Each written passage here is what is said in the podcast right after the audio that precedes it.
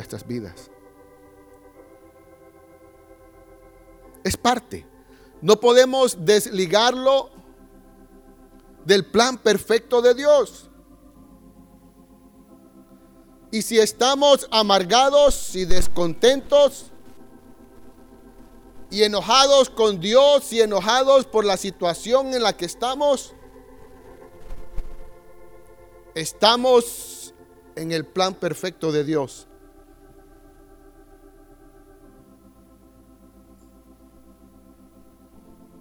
Hermano, ¿usted cómo puede decir eso? ¿Que Dios va a planificar la amargura en mi vida? Pues quiero decirte que sí. Es, plan, es parte del plan perfecto de Dios. Si no, no lo hubieran encontrado en el desierto. Pero en el camino a Canaán estaban las aguas de Mara. Estaban las aguas amargas. Y tenían que pasar por ahí. Pero cuando no entendemos el plan perfecto de Dios, hermanos, eso es lo que pasa. Nos enojamos con Dios, nos enojamos con la gente, nos amargamos con el que está a la par nuestra con el papá, con la mamá, con los hermanos, con el marido, con la mujer, con el pastor, con el compañero de trabajo, con el gobierno. Y somos un atajo de amargados. Porque no entendemos el plan perfecto de Dios. Le echamos la culpa al gobierno, le echamos la culpa a quien le tengamos que echar la culpa. A alguien tenemos que echarle la culpa de todas las desgracias nuestras.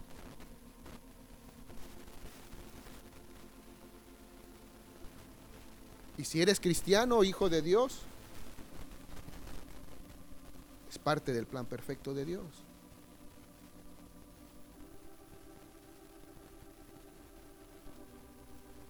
Es parte de ese plan. Si no, el, Moisés no hubiera escrito ese Salmo 90. Y ahí él explica, nos has afligido tú nos has afligido. Quebrantas el corazón del hombre. No, hermano, es, es fulano. Es el compañero. Es el jefe. Él es el que me tiene quebrantado. Él es el que me tiene amargado. Es el empleado. Es el, y le echamos la culpa.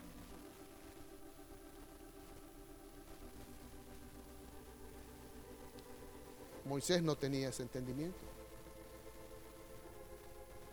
Quebrantas el corazón del hombre. Lo afliges. Lo amargas. Entonces quiere decir, hermano, que por todo lo que yo estoy pasando ahorita, es el plan perfecto de Dios. Si eres un hijo de Dios, es el plan perfecto de Dios. Por eso Moisés, al finalizar ese salmo, dice hermanos,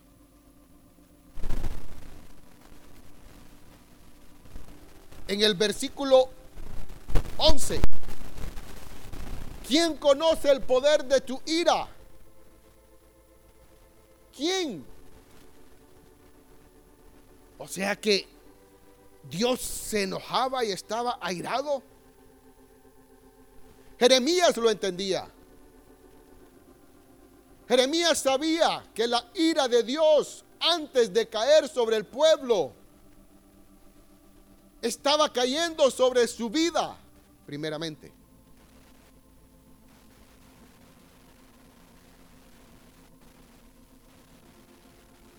¿Quién conoce el poder de tu ira? ¿Y tu indignación según que debes ser temido? Enséñanos de tal modo a contar nuestros días que traigamos al corazón sabiduría. Vuélvete, oh Jehová. ¿Hasta cuándo? ¿Cuándo terminarás de tratar con mi vida? ¿Cuándo? Estaba leyendo un libro donde decía el autor, hablando acerca de unos planes y proyectos y todo, que la gente dice, vamos paso a paso. Entonces dice el autor, yo diría, mejor, pasito a pasito. Y hacer Dios con nosotros. Va pasito a pasito. Pero en cada pasito vamos aprendiendo cosas nuevas y eternas. Porque ahí en esa aflicción, en esa prueba, cosas nuevas el Señor comienza a darnos y a revelarnos a través de su presencia. Miren el 14. De mañana, sácianos de tu misericordia.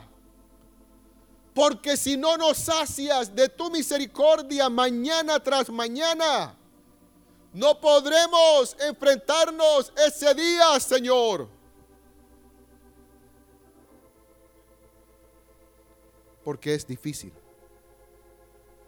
Si estás bajo la mano poderosa de tu Dios. No es fácil. Es como ir cuesta arriba. Es como ir caminando hacia arriba con una carga pesada. Porque eso es lo que hace Dios. Yo hoy miraba una muchacha cuando veníamos subiendo. Y la muchacha iba feliz y contenta. Yo comencé a meditar en eso pero no conoce al Señor. Yo siempre he dicho, y lo hemos hablado con mi esposa, y como dijo una vez un hombre, ¿por qué los cristianos cuando llegan a la iglesia llegan así todos caraduras? ¿Se acuerda? El pastor creo que ha sacado eso ahí en, la, en el Noti Nuevo. Pero ¿saben qué es lo que pasa, hermanos? El cristiano es una persona muy especial. Somos personas que vivimos bajo, condenación. Vivimos en luchas constantes, batallas constantes. Porque en el plan perfecto de Dios eso es lo que pasa. Es lo que ocurre. Hay una guerra diaria. Y muchos podemos vivir tristes y amargados, descontentos, inclusive hasta depresivos. Hermano, ¿usted cómo puede decir eso? Preguntémosle a David. Preguntémosle a Jeremías. Preguntémosle a Moisés. O lo que Pablo dice acerca de que es Dios quien va a meternos en tristezas. Pero cuando yo pasé por este verso y lo que Moisés le pedía al Señor, después de recibir ese entendimiento de que era Dios el que lo había metido en el desierto, era Dios el que lo había metido en, las aguas, fue Dios el que lo sacó y lo llevó a Egipto, fue Dios el que provocó que matara al egipcio. Fue Dios el que lo mandó al desierto. Fue Dios el que lo metió a pastorear a un pueblo.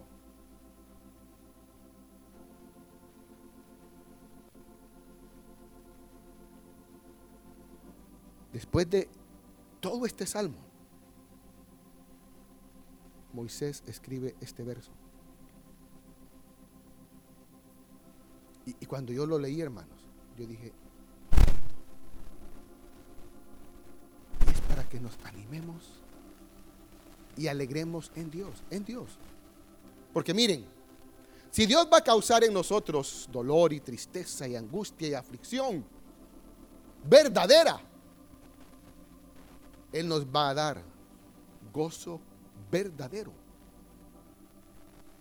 Y solo Él va a darnos contentamiento verdadero, gozo eterno. Alégranos, dice el verso 15. Alégranos porque ya nos has hecho tanto tiempo, nos has quebrantado. Después de tanto quebranto, yo te pido, Señor, que nos alegres. Danos de tu gozo verdadero. Alégranos conforme a los días que nos afligiste.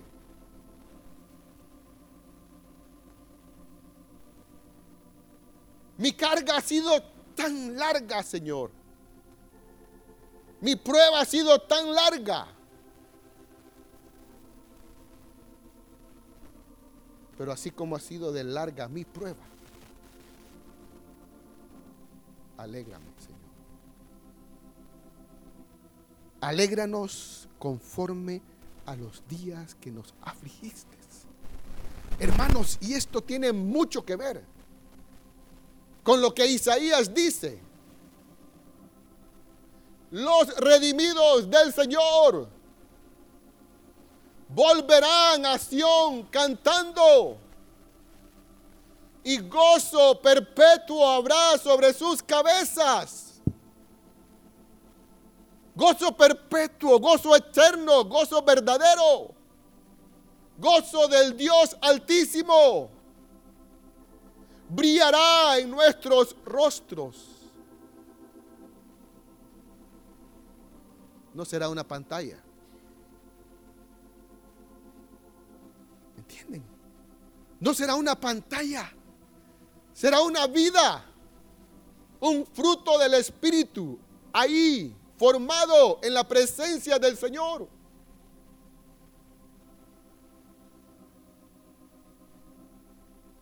Porque no es lo mismo el día cuando nos hemos encontrado con Dios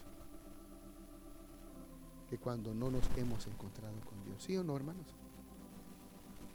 Cuando nos hemos encontrado con Dios recibimos ese gozo, ese brillo, esa fuerza para enfrentarnos al día que vamos a vivir.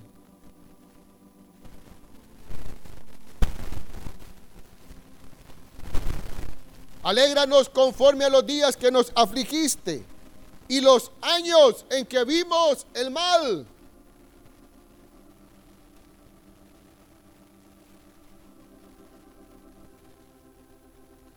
Aparezca en tus siervos tu obra.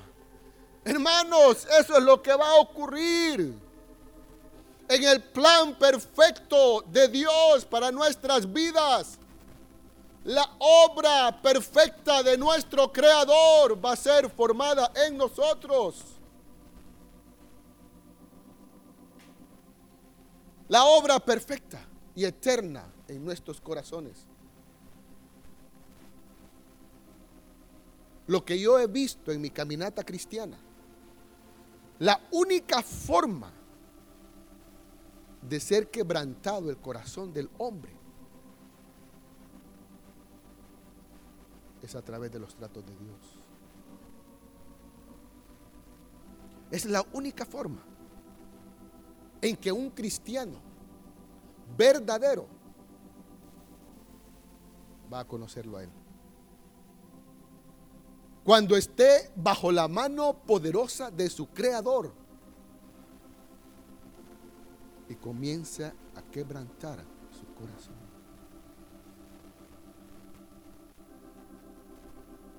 Es el único camino que yo he visto en mi propia vida.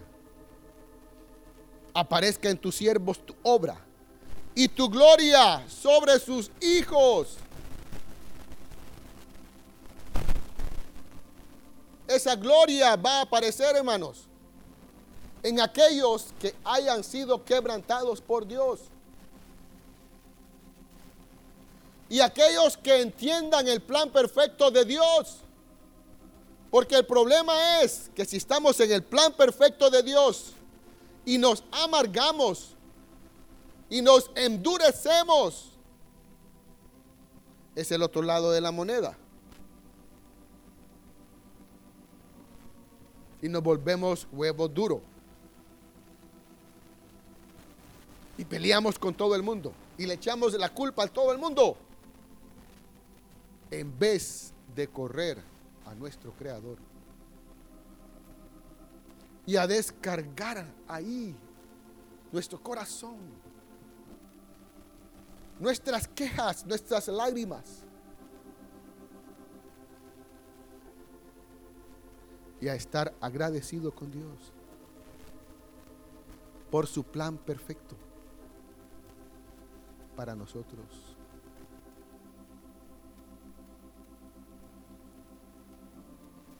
Amén.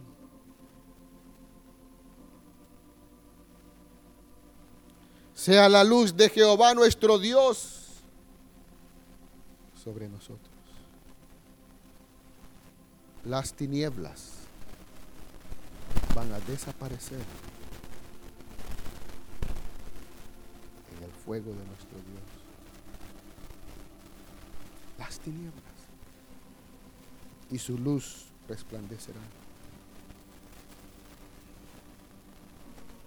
y la obra de nuestras manos confirma sobre nosotros. Sí, la obra de nuestras manos.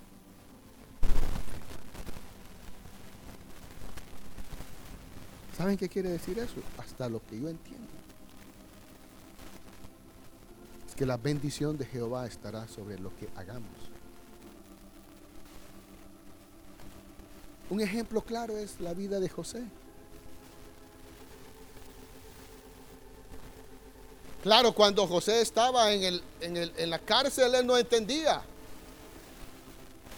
Y su vida se llenó de amargura.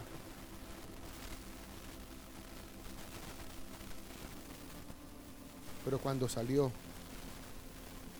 él entendió. Y la bendición de Jehová estaba sobre su vida.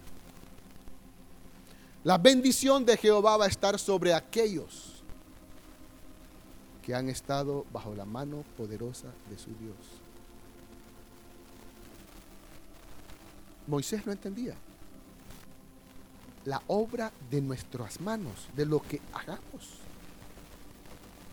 Prospérala. Bendícela.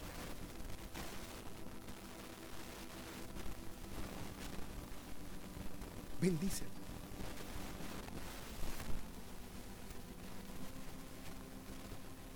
Amén.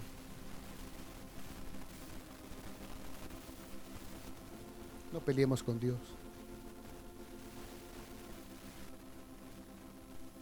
Tengamos un corazón agradecido. Un corazón contento. David sabía que ese hombre que lo estaba maldiciendo era enviado por su Dios. ¿Cómo? El que me está maldiciendo. El que me está insultando. El que está pisoteando mi cabeza y mi autoridad. Ese es enviado por Dios a mi vida. No, hermano, yo no me voy a dejar.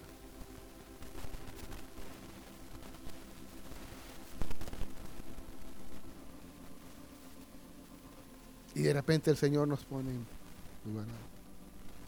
después nos baja, nos sube, pero en cada subida y en cada bajada vamos aprendiendo cosas nuevas. Y el quebrantamiento, hermanos,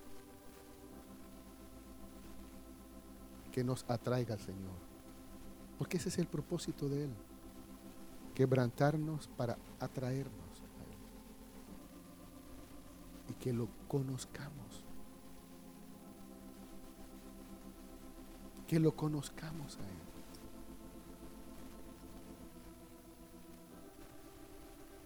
Y que su amor nos llene. Y nuestras vidas van a estar firmes en Dios.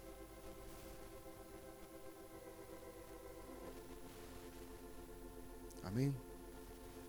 Ya no será un conocimiento mental, sino que será un conocimiento en el corazón.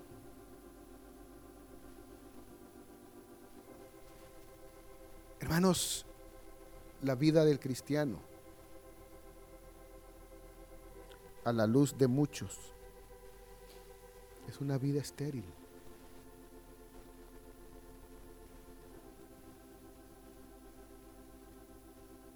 Pero algún día daremos a luz la vida de Cristo, hermanos. Algún día. Porque ahí en medio de la caminata nuestra, el Señor está haciendo obras preciosas. Si lo buscamos, si corremos a Él, si vivimos con Él.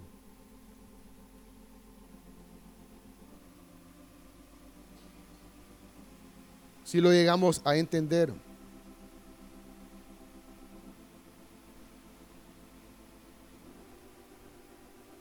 Pero no peleemos con Dios. Señor, ayúdame a entender cuál es tu plan perfecto en el cual yo estoy viviendo. Y es cierto, cuando estamos ahí no entendemos.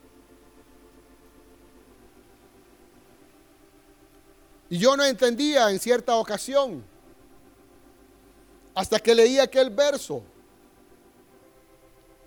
Dirá el barro al, alfarero,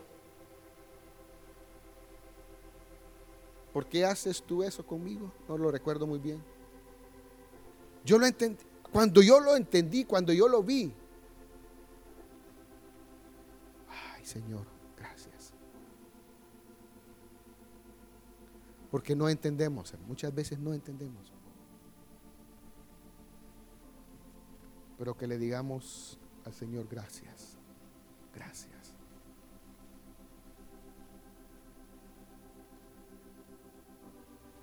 Amén.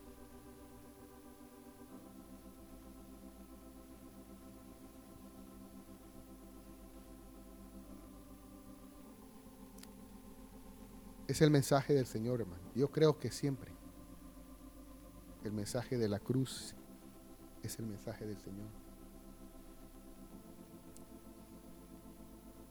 Yo quería compartirles eso hoy, pero quería animarlos.